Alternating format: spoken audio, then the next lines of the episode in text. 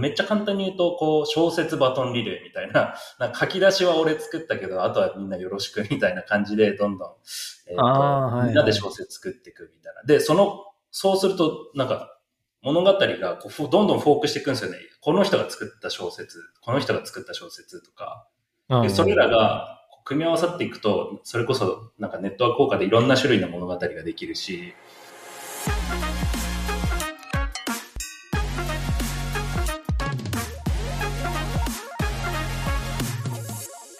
はい。b スピークのポッドキャストへようこそ。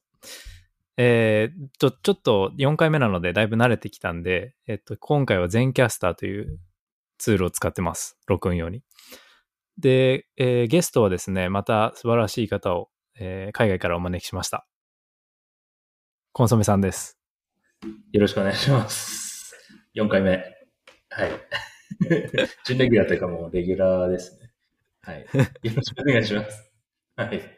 よろしくお願いします。はい。あの、まあ、前回ちょっとインフラ関係だったんですけど、はい。割と僕が結構話したイメージがあるので、今日は僕はもう黙って、コンソメさんのお話を、はいあの、伺いたいなと思ってます。はい。頑張ります。はい。いいですか？僕が喋っても。はい。あの、すごい面白い話が毎回聞けてるので。そこを、ハードルが上がるんで。そこを拡大していこうと思ってます。で、はい。今回はまあ、おゆるく2つ、き前回みたいにこう、ちょっとマニアックな話じゃなくて、割とゆるい話を2つ、えー話します。で、1つ目が、えっと、コミュニティロイヤリティという新しいコンセプトがあの出てきていて、まあ、実はいは今週発表予定らしいんですけど、まだ詳細は分かってなくて、今週発表予定ということで、えー何かっていうと、あの、ディジ大学の、えー CEO というか、ディジ大学の開発元のリミットブレイク社の CEO の人が、はい。ガブリエル。コミュニティロイヤリティを、えー作ってますと言ってて、これは何かっていうと、こう、NFT を売った時に、ロイヤリティが、その作っ、NFT を作った人に入るだけではなくて、もともと昔持ってた人に、あーロイヤリティがうん回るっていう仕組みをコントラクトで強制するっていう仕組みらしいです。はい。なるほど。で、多分だからデジ大学はそれを取り入れるんでしょうけど、他の人も使えるようにするらしくて、そのキャスターウェイの CEO も、これ、ビッグディールでこれ使って、あの、コミュニティにリワードをすごい還元するんだっていうふうに言ってました。うーん。これ結構面白いなと思って、そのフリートゥーオンの文脈をさらに加速させる、うん感じはするんですよ。はい。で、その、そういうことができるようになったら、嬉しい人増えるんじゃないかなと思うんですけど、どう思いますか？これは、そうですね。なんか聞いた時に、これはどういう目的でこれを入れるんだろうっていうのは少し気になりますね。その、まあ、そもそものメリットって、なんか、どう、何が嬉しいんだろうっていうのは少し気になりましたね。多分その前回コンソメさんと話したように、はい。フリートゥーオンのプロジェクトって、なんか、交換されればされるほど収益になるじゃないですか。はい。はい。だから、えっと、交換の二次流通を促したいと思うんですよね。で、うん。コミュニティ側も利益得られるってなれば、まあ、あの、プロモーションしたりとか、はい。なんかキュレーションして、いいものを、こう、売るようにし。たりとか、はい。まあそういうスパイスになるのかなっていう、うし所感なんですけど、はい。なるまあ、ほど。詳細はちょっとわ明らかになってないです。うん。なんか、あのーあれですよね、アフィリエイトっぽい感じをちょっと個人的には受けましたね。なんていうんですか、紹介したら、その手数料が入るみたいな感じじゃないですか、アフィリエイトって。でそれはいはいのちょっと N1 っぽい感じ。その、うん。なるほど。かなってちょっと。僕はなんかあんまりピンときてないですね、実は。なんか手数料が、その、まあ、DAO のトレジャリーみたいなところに集まっていって、その使い道をみんなで考えましょうとかだったら、すごい、なんていうんですかね。なんかそのコミュニティのためとか、その IP のために使われる感あるんですけど、その元々持ってたフォルダに分配するっていうのが、なんかどこまで、なんていうんですかね、その IP っていうものにドラドライブをかける仕組みなのかがちょっとあまりピンとこない、きてはないですね、なるほど。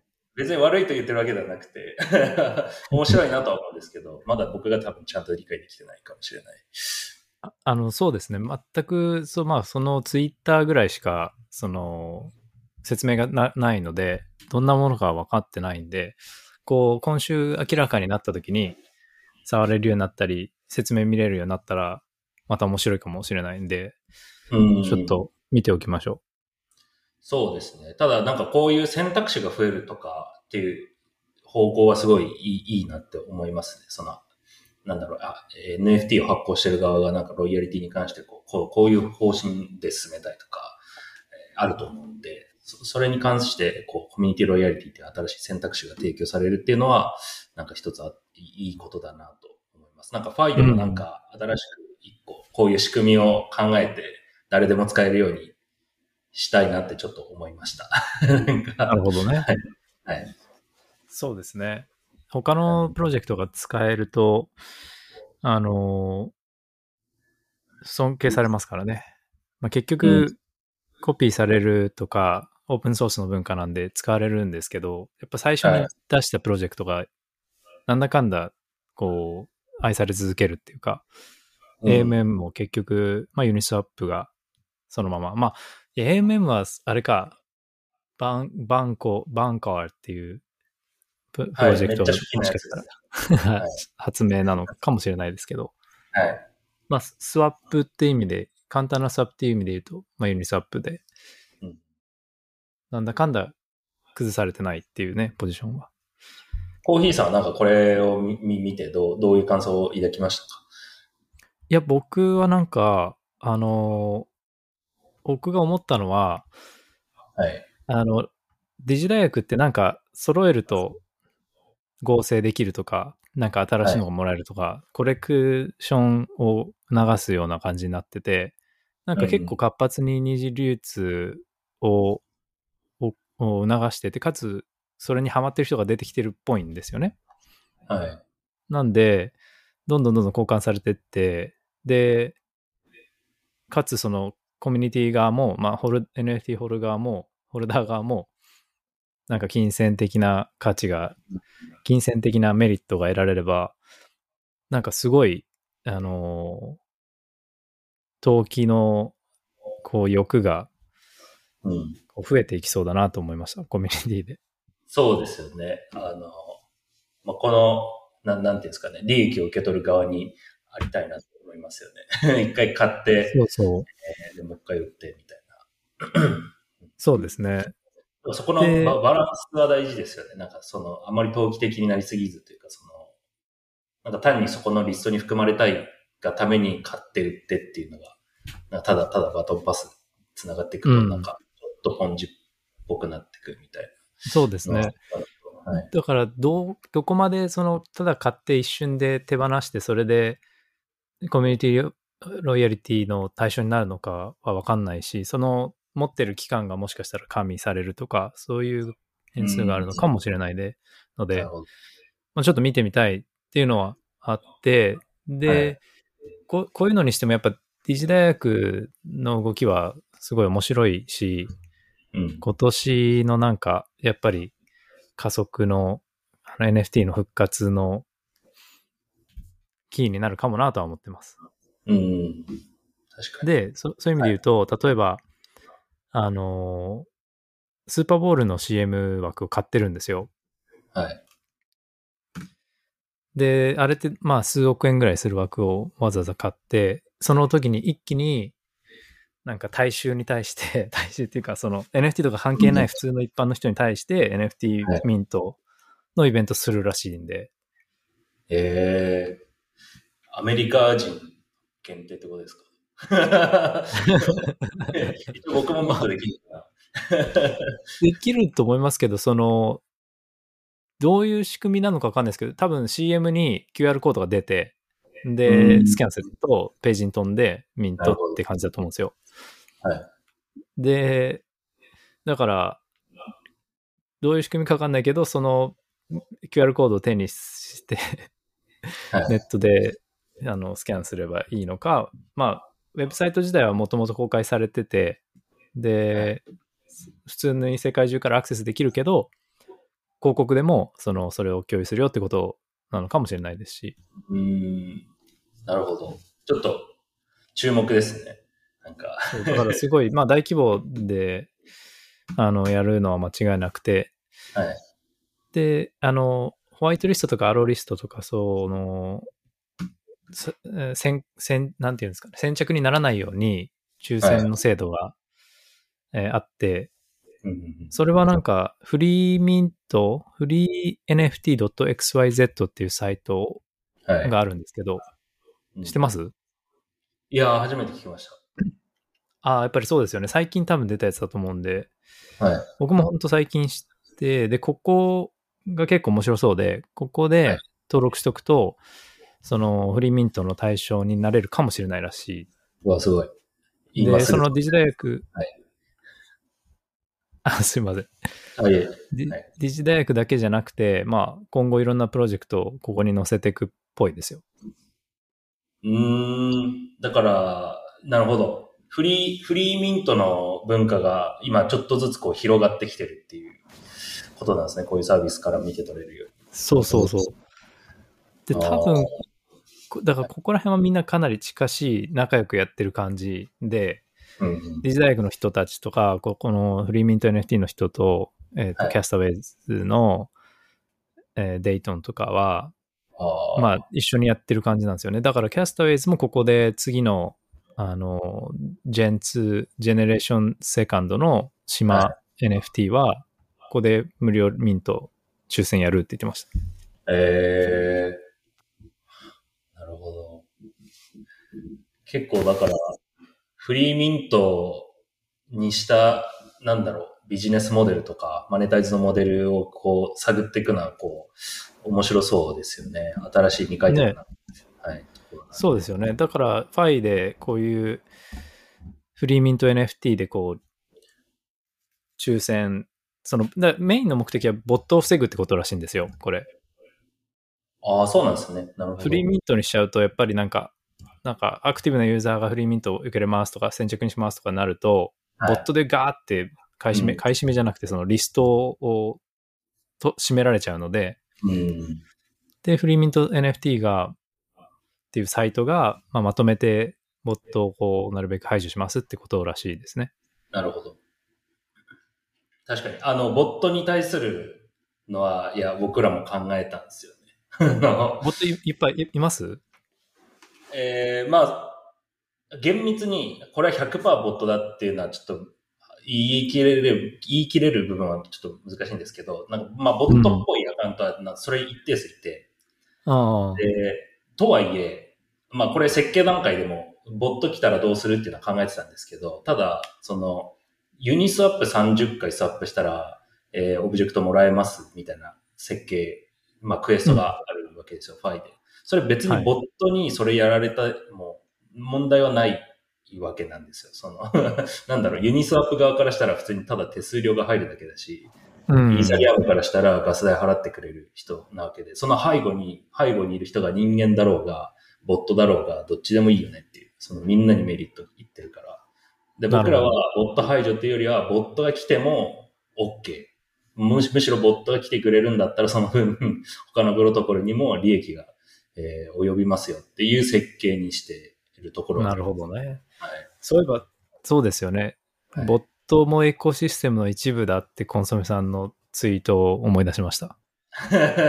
僕は思想的にはそっちですね。そのなんかダークフォレストとか、あの、オンチェーンゲームのやつあると思うんですけど、ああいうのも、えまあ、ボットいる前提で設計されていますし、なんかこの、なんですか、Web3 の世界ってボットの数が、なんか6 60%とか、なんか半分以上は、なんかボットみたいな研究結果とか出てたりして、そこを排除するってことは、じゃあなんかそのパワーを半分失うことで一緒ですよねっていうのは僕は思いますね。だからボットもうまく利用したサービス作った方が、なんか成長になんなんていうんですかね、エンジンがよりかかるのかなっていう。まあ、賛否あると思いますけど。面白い。なるほどね。はい。それは、とは。そういう、あの、ボットの力を逆利用するっていうのは、いい視点ですね。なるほどね。そうですね。まあ、そのこと、無料ミント NFT、無料の NFT を広く配るっていう意味では、そこは、そのボットを排除したいってことらしいですね。まあ、でもまあ、おっしゃる通り、その、そうですね。あの、いい視点だと思います。もちろんなんかサービスの性質にも、はい、よるとは思いますが。ね、そうね。いや、面白いですね。というのが、まあ、はい1個目のちょっと話題だったんで、今週、本当に今週って言ってたんで、詳細は。コミュニティロイヤリティの。う んなんで、はい、また来週取り上げるかもしれないですね。あ、ちょっと注目しておきます。はい。はい。で、2つ目も、えっと、NFT の話題なんですけど、あのムーンバーズって知ってますか、はい。ムーンバーズっていう、まあ、NFT の、はい。NFT のプロジェクトですね。ここの開発元が、プルーフっていう会社なんですけど、はい。はいまあ、ここが、えっと、ハリウッドの大手のエージェンシーのユナイテッドタレントエージェンシー、通称 UTA っていうところと、まあ、契約を果たしまし契約をしましたっていう一件ですね。うーん。これ本当昨日の日曜日のなんか夕方ぐらいのニュースなんですけど、はい。すごいタイムリーです。そう、コンソメさん的にこれなんか、面白い、思ったことあります？今、初めて聞いたんですけど、すごい面白いなと思いました。あの、まあ、なんか CC0 じゃないですか、もともと。CC0 になったじゃないですか。基本的にはい。そこが、なん、なんていうんですかね、その会社と契約を結ぶっていうい意味が、意味を知りたいなと思いましたね。これ何のために結ぶんだっていう CC0 なのに。はい。結構、あの、それで言うと、はいあの、しあの、ケビン・ローズって人がこうトップで会社やってる人なんですけど、その人のツイートによると、えこの UTA、契約したそのエージェンシーは何やるかっていうと、はい。まあ、な、なんで契約したか知りたいってことだったんで、な、な、何をしてくれるかっていうと、その、いろんな部門にわたって、例えば映画、テレビ、ゲーム、音楽、スポーツ、書籍、美術とかにわたって、はいパートナーを見つけてきたり、まあなんか拡大のために動いてくれるらしいんですね。だからそういううん目的みたいですよ。で、なるほど。はい CC0 の背景の話を言うと、まあ、みみんな、皆さんに話すと、もともとそのライセンスはクリプト、クリプトパンクとかと同じような、えー全く同じようなライセンスって確か言ってたと思うんですけど、なっていて、えっと、はいまあ、誰、著作権みたいなものはあって、でも9月ぐらいに、えー新しく CC0 に移行しますって発表をして、まあ、ある意味、はい誰でも何でもしていい著作権放棄しますみたいなスタンスを取った、えームーンバーズっていう NFT。まあ、ムーンバーズだけじゃなくて、ぜプルーフが作る NFT は全部そうするみたいな感じになったみたいですね。うんまあ、それが背景で。で、今回そういう CC0 にもかかわらず、まあ、一応リーダーシップ取って、あのーエージェンシーをけと契約したっていうことらしいので、まあ、さっき言ったように、まあ、あの、CC0 でもその一個の、あの、エンティティとして、うんこう、どんどん、クリエイティブなプロダクトを作ったり、まあ、映画とか作ったり、ゲームとか作ったりっていうはい、作るというか、まあ、コラボしてつく広めたいっていうことみたいですね。うん、なるほど。なん CC0 かイメーってやっぱりジとしては、あれですかね、その、この IP を保有してる会社っていうよりは、一つの、なんなんていうんですかね、ムーンバーズ IP のリリーダー的存在として動いてるというか、なんなんていうんですか、リードしていく。コミュニティの一部なんだけど、リードしていく存在みたいな、なんかそういう立ち回りなんですかね、整理。そうでしょうね。多分少なくともそういう立場でいたいというか、そうなりたいっていううん。ことなんでしょうね。CC0 の方が広がりがあるとは思ってるから、そのそのライセンスを取りたいってことなんだと思うんですけど、はい。実際 CC0 って有有効ですかね？っていうのをコンソメさんに聞きたくて、NFT プロジェクトが、まあじゃあはい今から作るとして、コンソメさんがはい。CC0 にしますか？っていう質問です。ああ、僕は、すそうですね。したいって言うと思いますね。クリエイターの人に。させてくださいってお願いすると思います。それはなんでですか？えー、思想ですよね。だから、完全に思想で、うん。僕はもう最近なんか Web3 って、なんていうんですかね、その、ブロックチェーンだけじゃなくて他の分野にも応用できるかなと思ってる部分はあって、その、なんていうんですかね、パーミッションレスとか、なんかコンポーザビリティとか、なんかそういう考え自体を別の分野に持っていくことができるかなっていうふうなことは思ってて、で、それで考えるとうん。CC0 って本当に、その、なんなんていうんですか、Web3 の思想を IP の世界にこう移植しましたっていう考え方だと思うので、それそれこそ、そのムーンバーズと、えーまあ、ナウンズのキャラクターを誰がそのコンポーズしてもいいし、それになんか別に許可もいらないしっていう世界観じゃない、CC0 って。はい。はい。だから、僕はもう、そうですね。じゃなきゃ、Web3 でやる意味なくないって思ってるぐらい、なんか、まあ、すごい過激なことを今言言ってますけど、なるほど。僕はそう思いいます。はい。思想でまあそういう選択肢がいいだろうっていうこともあって、かつ思想がそうだと多分ついてくる、ついてくるなり、発生するコミュニティもこう多岐にわたっていいだろうっていう感じなんですかね。そうですね。で、まあ何より、こう、今まであんまりないビジネスモデルじゃないですか。CC0 にしといて、で、どうやって儲けんのみたいな話になると思うんですが、だからこそ、こう、なんてフロンティアであって、なんかブルーオーシャンみたいな、なんか工夫のしがいのある楽しい領域なのかなと。なるほど。ね。いいですね。うん。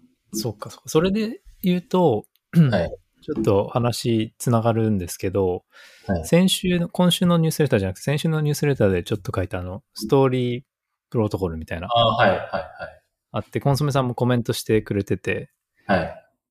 あの、全くこれも詳細分かってないものの、IP をみんなで、こう、一緒に作ったり、他の、はい他の IP を、こう、コンポーズして、はい。取り入れて使っちゃったりっていう、はい。あの、ストーリーテリングの、はい。なんでしょう、民主化みたいなことをやってるはい。ところが、まあ、今上達をしたっていう、その A16Z とか、なんか、いフェイマ、有名なエンジェルとかから調達をしたっていうことを書いたんですけど、ちょうどコンソメさんもなんか似たようなことを話してましたよね、だいぶ前に。はい。いや、面白い。あれ、すごい。あれも、だから、その Web3 の思想を、その、なんていうんですか、小説の世界に持ち込んだらどうなるか、みたいなサービスで、えーうん。あれですよね。要はめっちゃ簡単に言うと、こう、小説バトンリレーみたいな、な書き出しは俺作ったけど、あとはみんなよろしくみたいな感じで、どんどん、えーとはいはいみんなで小説作っていくみたいな。で、その、そうすると、なんか、物語がこうふどんどんフォークしていくんですよね。この人が作った小説、この人が作った小説とか。で、それらが組み合わさっていくと、それこそなんかネットワーク効果でいろんな種類の物語ができるし、なんていうんですかかに。だから、ブロックチェーンも一緒で、なんかこう、俺はこう思うっていう人がフォークするわけじゃないですか。それって小説の、なんていうんですか、俺が作った物語はこう、みたいな。はい。でもあの時、こういう選択肢を B って取ってればこうなってたみたいなのが。そう、そうです、そうです、そうです。だか生まれるら、ブロックチェーンのフォークとかも結構似てる考え方だなと僕は思ってて。なるほどだ。から、結構あれは面白いですね。で、めちゃめちゃなんか素案になるアイディアって実はなんか誰かがどっかツイッター上でつぶやいてたんですよ。なんか小説ってフォークできるよね、みたいな。なんか書き出しだけこう書いて、僕もどどっかで見たんですけど、で、それ去年のなんか夏ぐらいに、なんか誰かが言ってて、でうん、それこそアンドリーセンの人が、それ引用リツイートして、グッドアイディアみたいに言ってたんですよ。そこから派生してんのかなとちょっと思いましたね。確かに。うん。いや、なんかそう考えると、はいちょっと IP 領域っていうのは今年盛り上がっていきそうですね。そうですね。なんか、いや、僕は好きですね。ああいう、なんていうんですか、Web3 の考え方をを導入してる、なんていうんですか、新しい、なんかものの、ねそうですはい。あの、例で小説挙げてくれましたけど、他になんかありますかね考えられるもの？あとは、まあ、すでに出てますけど、アルペッジとか、あの、音楽の作成のサービスあると思うんですけど、あれは、あの、まあ、ステムっていう音楽の、なんか、例えばドラムをこう叩いた時のドンっていう やつを誰かが作るんですよ。で、いろんな種類のドラムのドンとか、パンみたいな ができていて、で、いろんな人が作った音のこう、なんていうんですか、音素っていうか、なんか、元になるやつがデータがあって、それをくっつけて、また別の曲作って、で、なんか音楽の短いフレーズを誰かが作ると。で、そしたら、その音楽のフレーズをまた別の誰かが組み合わせて、別の音楽作って、みたいな。うん。リミックスをするっていうこリミッとですねクスをどん。どんどんどんしていくみたいな。これもまあなんかさっき言った小説とすごい似てるますよね。誰かが作ったやつと、こう誰かが作ったやつ組み合わせて新しいやつ作るみたいな。うん、なるこれって。はい。まあコンポザビリティとかパーミッションレスの、その Web3 の精神を応用した、まあ、サービスなんですごい面白いなとなるほど。しか、も、はい。しかも、それで一緒に作った人は、そはの共同作品の所有権を一緒にこう得ることができて、そうです、もしなんかね、マネタイズできた際とかは、経済的にもメリットもあるし、ってそうないんですようことなんですかね。そうなんですよ。これがなんか、うんなんか個人的には、なんかよく言うネットワーク効果っていう部分だと思ってて、だから一個音素が増えるだけで、その組み合わせってもうめちゃめちゃ増えるじゃないですか、曲の、なんていうんですか。うんうんうん。指数関数的に増えていくわけですよ、その組み合わせの数って。ってなると、どんどんそのアルペッジとか、そのさっき言ったストーリーのえーサービスとかうん、のが生み出す可能性のある作品の数ってもうめちゃめちゃ膨大に指数関数的に増えてくるんで、これがネットワーク効果って呼ばれるものだと僕は思ってます。だからパーミッションレスとか コンポザビリティとかっていうのが、このなんかネットワーク効果につながってる Web3 の精神だなっていうのは僕の中のなんか理解ではありますね。でコンポーザビリティとネットワーク効果っていうのが結構肝にあるって感じですね。そうって、はい、勝手に思ってます。いやいや、めっちゃそう思いますよ。はい。だから、あとはその、小説、音楽だけじゃなくて、多分映画、ゲーム、本、まあ本っていうか、あると思いますね。ね、はい。今後出てきにますかね、今年。はい。ゲーム熱いなと思ってますけど。あゲーム。はい。ゲームのバージョンで言うと、どういう感じになりますか？え、バージョンですか？今の、今の、あ、ごめんなさい。えっと、今の例をいろいろ言ってくれたじゃないですか。はい。ああ、ゲームバージョンだと、例えばどんなことができるようになるみたいな。そうですね。だから僕、ファイで考えてたのは、ファイにも実はちょっとその考え入ってるんですけど、例えばゲームステージ、マリオメーカーあるじゃないですか。で、ゲームステージを組み合わせることができたら、いろん、なんていうんですか、マリオの、たあの、ステージの一部を誰かが作って、もうまたま別のパーツを誰かが作って、また別別のステージを誰かが作ってやると、いろんなステージ、ゲームステージができる。うんじゃないですか。で、ダンジョンとか、まあなんかわかんないですけど、ポケモンのフィールドとか。はいはい。もうまあ、違うゲームからのダンジョンとかも取り入れちゃうみたいな。例えばロックマンのステージの一部と マリオのステージの一部をガチャンって組み合わせて、なんか別のなんかゲーム作る楽としそうですね。うんはい。できたりすると思うんですスよ、でマブラみたいですね。そうなんですよ。スマブラの、なんかつ作るバージョンというか、うんうん。プレイできるキャラクターもなんかいろんなゲームの、なんか キャラクタなるほーがどね。できるとか。ススマブラの Web3 版っていう感じですね。そうですね。ってなったら。はい、思いますね。で、なんかそれで言うと最近なんかマッドっていうあのラティスが作ってるサービス知ってますか？なんか。あの、マインクラフトのやあそうですつを作ってるのがラティスでしたっけ？そうですね。も、マッドは知らないです。何ですか、それオープクラフト、OP クラフトっていう、は。はい。メカニズム上で動いてるマインクラフトのゲームがあって、なんか、それが、その、なんていうんですかね。えー、MUD っていう MUD っていう、まあ、ライブラリみたいな、その、なんていうんですか、ブロックチェーン上でゲーム作るなら、このライブラリ使いなよ、みたいな感じで、ラティスっていう動画作ったものがあるんですけど、そのマッドを使ったゲームが、その OP クラフトっていうやつで。ああ、そうなんですね。それがさっき言ったようになんかゲームのコンポーザビリティみたいなものを提供できるライブラリなので、個人的にはそれ結構注目してますね。あ多分へデリオさん、他のメディアで申し訳ないんですけど、あの、イーサリアム並みのデリオさんとかも結構注目して見てくれて。おーデリオさんすごいですよね。いろいろはいオンチェーンゲーム最近、はい。特に取り上げられてますよね。うん。それは、その、いわゆるオンチェーンゲームっていう領域ですか？そうですね。例えばなんかキャラクターの体力とか攻撃力とか、えー、まあ、どこにいるみたいなポジションのデータ、ロケーションみたいななんかうん。データとかを、なんか一括で管理するというか、ゲーム、い別のゲームなんだけど、共通したその HP のシシステム、攻撃のシステムを共有してるみたいなイメージですね。だからなるほど別それこそスマブラみたいな感じで、マリオと、えっと、ロックマンって別のゲームなんだけど、その共通した HP とか、共通した攻撃の仕組みを使ってる。